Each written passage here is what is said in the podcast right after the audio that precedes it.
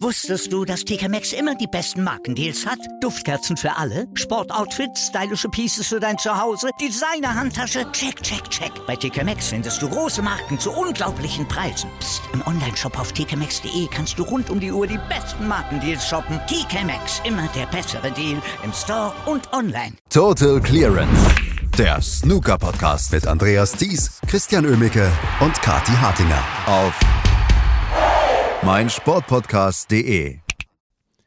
Der Sonntag im Crucible Theater war einer der wenigen Tage, an denen es keine Entscheidung gab. Und trotzdem waren die Matches ganz schön spannend. Wir werden heute nur zwei Sessions erleben und dann werden wir alle Viertelfinalisten der diesjährigen WM kennen. Und darüber spreche ich heute mit Kathi Hartinger. Hallo Kathi. Guten Morgen, Andreas. Ja, dieser Sonntag ist ja wirklich so ein Tag, da kann man mal in Ruhe durchatmen und freut sich dann schon aufs Viertelfinale. Aber gerade gestern, finde ich, war das auch ein sehr wegweisender Tag irgendwo, weil ja viele Matches sehr ausgeglichen waren und es dann nach dem gestrigen Tag nicht mehr so sind. Das ist richtig und es ist ähm, so, dass wir hier zwei Matches mindestens haben, die wirklich ähm, down to the wire gehen können, also wirklich bis zum letzten Frame gehen könnten, wenn wir heute ähm, ja die Dramaturgie so weiterschreiben wie gestern. Und wir müssen über das eine Spiel sprechen und wir müssen über Neil Robertson sprechen.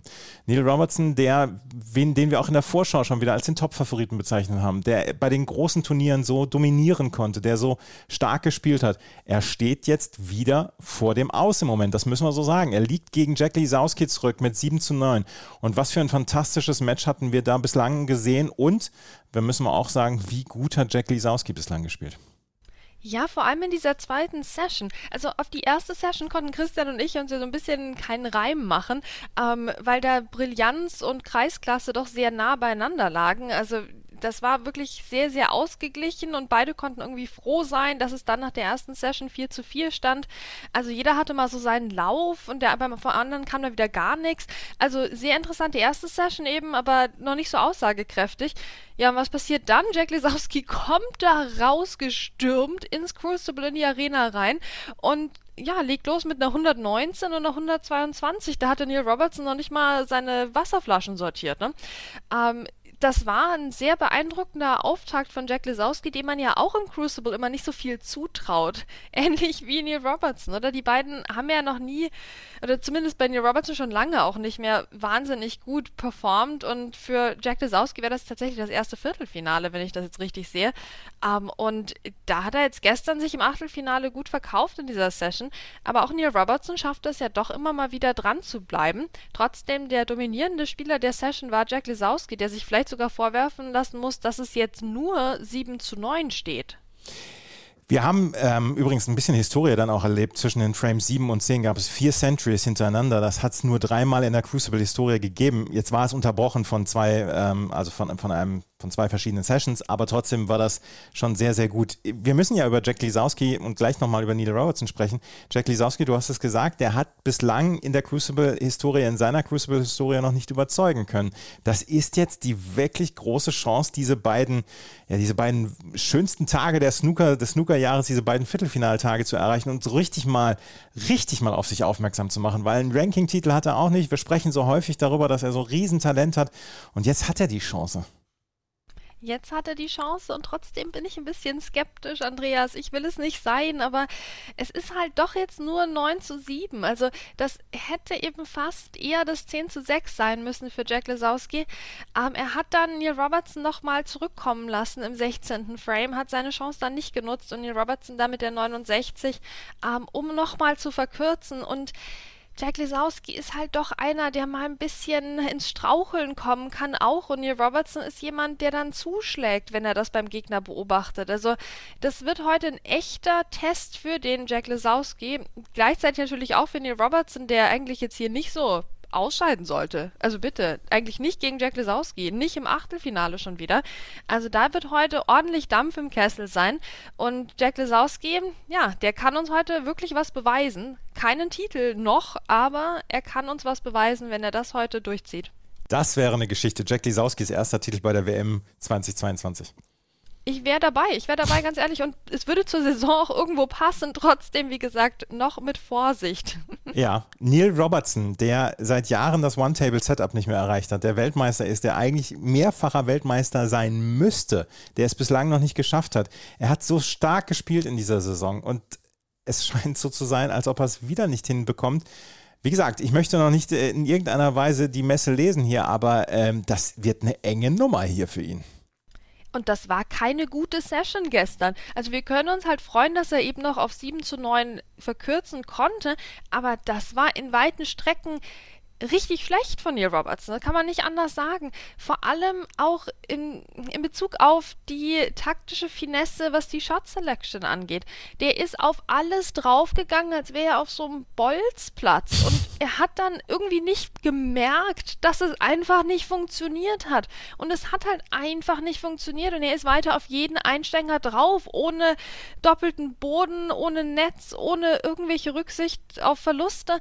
Das war ja, das war so unerwachsen von Neil Robertson. Was ist denn los? Also Mark Selby ist ja zum Beispiel jemand, der das immer sehr gut einschätzen kann. Und selbst den habe ich kritisiert gegen Jan Bing Chao. Jetzt fallen mir für Neil Robertson hier eigentlich nur Schimpfworte ein, was die Shot Selection betrifft. Und wir wollen ja hier noch freundlich bleiben am Montagmorgen.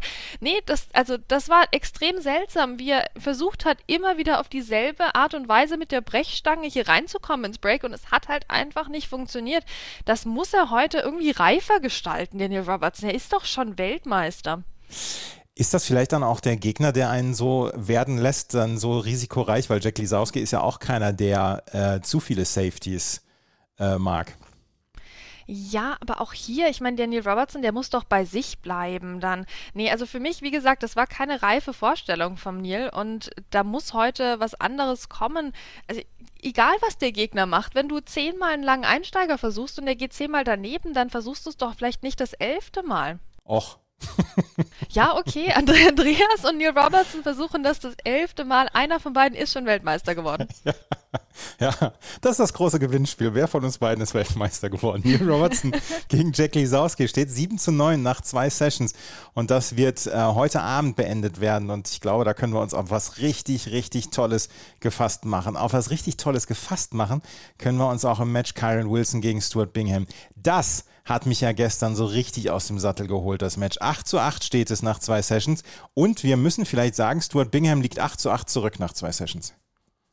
Ja, ja, ja, ja. Stuart, meine Güte, der hat einfach den Karen Wilson nochmal reinkommen lassen in diese zweite Session, wo eigentlich der Stuart Bingham doch ja deutlich besser auch irgendwie unterwegs war, aber hey, Kyle Wilson im, im Crucible, das macht doch einfach Spaß, oder? Wie er da sich nochmal zurückgekämpft hat, die Frames 14 bis 16 alle noch geholt hat. Frames 14 und 15 waren ja beide auch extrem knapp, aber der Kyle Wilson hat sich da reingebissen, der hat nicht aufgegeben. Ja, und Stuart Bingham, wie gesagt, hatte gestern eigentlich eine goldene Chance, hier so richtig schön vorbeizuziehen und hat sie nicht genutzt. Ähm, das wird heute auch nochmal ein echter Kracher. Also ich meine, ausgeglichener geht's nicht nach zwei Sessions, aber ich glaube, Karen Wilson, der hat jetzt hier so richtig den Aufwind nochmal mitgenommen vom Ende der zweiten Session. Also das wird heute ein sehr, sehr schwerer Arbeitstag für Stuart Bingham werden. Und wir müssen darüber sprechen, dass Karen Wilson zwischendurch auf Maximum-Kurs äh, war, nicht zwischendurch beim letzten Frame, im 16. Frame. Und dann war er zwischendurch so entspannt, dass er den Zuschauern dann auch noch angezeigt hat, jetzt geht er erstmal auf Pink. Dann hat er gelacht, dann ist er wieder auf Schwarz rübergegangen und dann ist das Maximum Break bei 96 abgebrochen. Das war eine ziemlich coole Szene gestern Abend noch das war so ein bisschen, ja, die, die Krönung des gestrigen Snookertags. Das war auch das letzte Match, was dann noch lief. Das heißt, alle haben auf diesen Tisch geguckt und alle haben Karen Wilson dabei zugeguckt, wie er dieses Maximum versucht hat, was ja wirklich nicht das ähm, wahrscheinlichste Maximum de, des Jahrhunderts war, oder? Das war ein sehr, sehr komplizierter Tisch für einen Maximum-Versuch. Da hat man erstmal wirklich nicht dran gedacht, dass der hier eins versucht. Aber ja, er hat er hat's getan und er kam sogar sehr, sehr weit. Aber dann hat es eben nicht mehr gereicht. Also das war ein sehr lustiger Abschlussframe. Aber jetzt haben wir auf jeden Fall schon Ronnie gehabt, der ein Maximum versucht hat, Karen Wilson. Also das wäre ja schon mal schön, wenn es mal wieder klappen würde.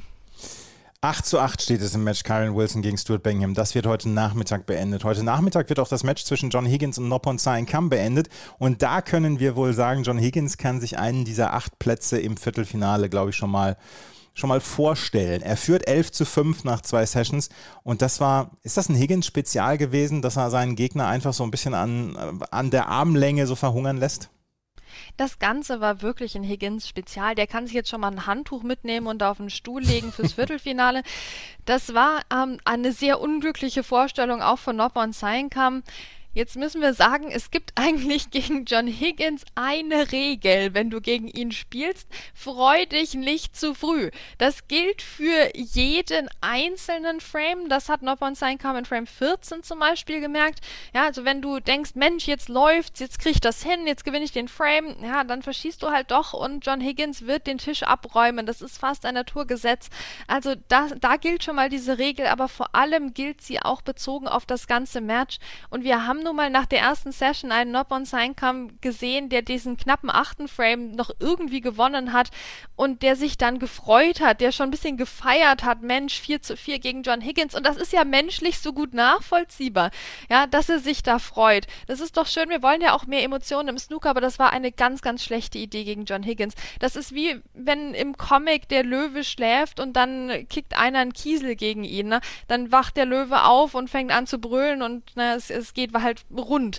Ja, und so war das gestern in dem Match auch. Noppon Seinkam hatte sich zu früh gefreut, hatte sich zu deutlich gefreut. Das hat John Higgins mitbekommen und John Higgins hat dem ganzen Spaß ein Ende bereitet. Ja, er ließ Noppon Seinkam eigentlich gar nicht an den Tisch. Er legte hier los mit einem Break nach dem anderen. Frame 10 war eine 125, in Frame 15 nochmal die 100.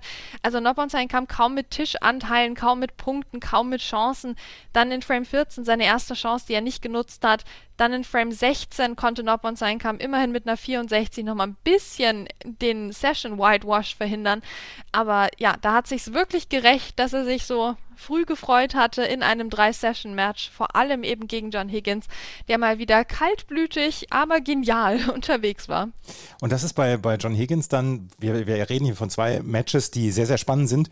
Das macht er so im Vorbeigehen. Da, da macht er kein großes Aufhebens und da, ähm, das sieht man vielleicht am Anfang nicht. Und am Ende gewinnt er diese Session mit 7 zu 1. Ist schon stark das hat schon einen Coolness-Faktor, den sonst eben kaum jemand auf den Tisch bringt. Ja, der stellt sich dahin, der dominiert das Ganze, aber auch so auf die subtile Art und Weise. Der steht ja auch nicht wie jetzt Neil Robertson, wie so ein Gockel ein bisschen am Tisch.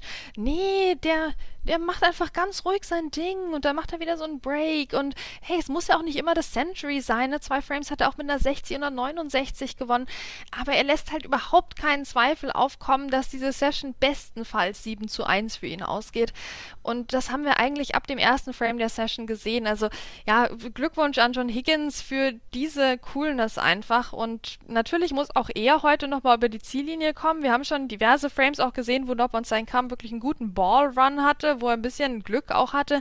Also das muss jetzt nicht in zwei Frames schon erledigt sein, denn Noppon Seinkam kann auch Snooker spielen. Trotzdem doch John Higgins heute der haushohe Favorit. Es sollte nicht allzu lange dauern und Luca Brissell wird sich halt daheim wahrscheinlich sehr, sehr ärgern. Das haben wir bei ähm, Steve McGuire gesehen, der 11 zu 5 führte nach der zweiten Session und dann nur 13 zu 9, 13 zu 9 nur in Anführungsstrichen dann gewonnen hatte. Das letzte Match, was wir noch haben, das ist das zwischen Judd Trump und Anthony McGill. Judd Trump führt mit 10 zu 6 und das wird ihn sicherlich erfreuen. Ist das Match zäh oder spannend, Kati?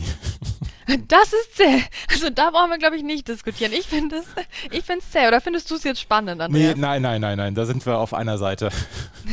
Ausnahmsweise, wunderbar.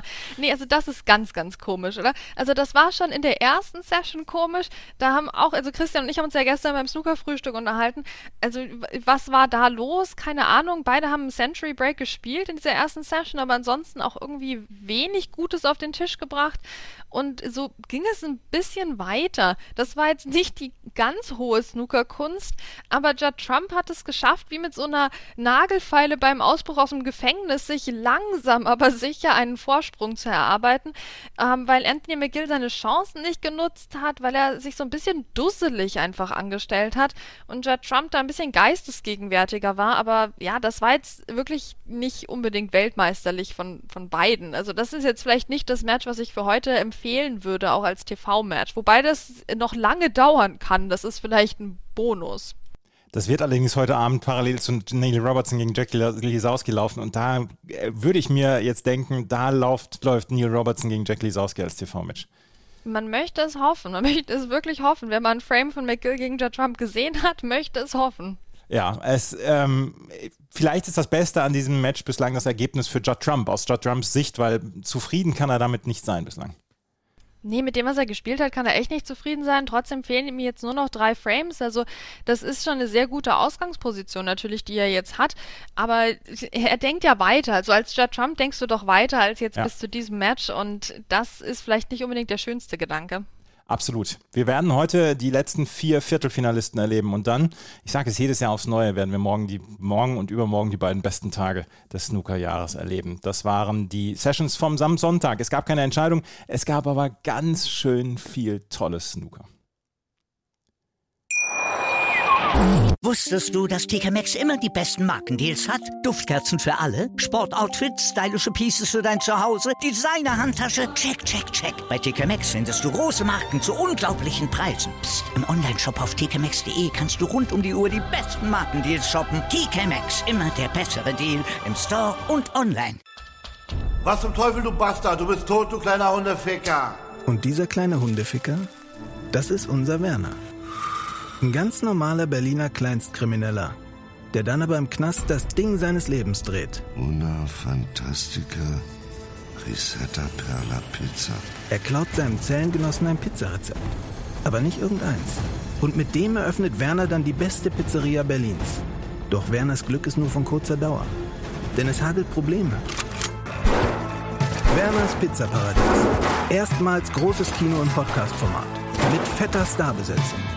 Alina But, Kida Ramadan, Edin Hasanovic, Oliver Koritke, Ralf Richter, Ben Becker, Winfried Glatzeder, Anna Schmidt und viele mehr. Abonniert die Scheiße. Jetzt macht schon, mach! Total Clearance. Der Snooker-Podcast mit Andreas Thies und Christian Ömicke auf meinsportpodcast.de.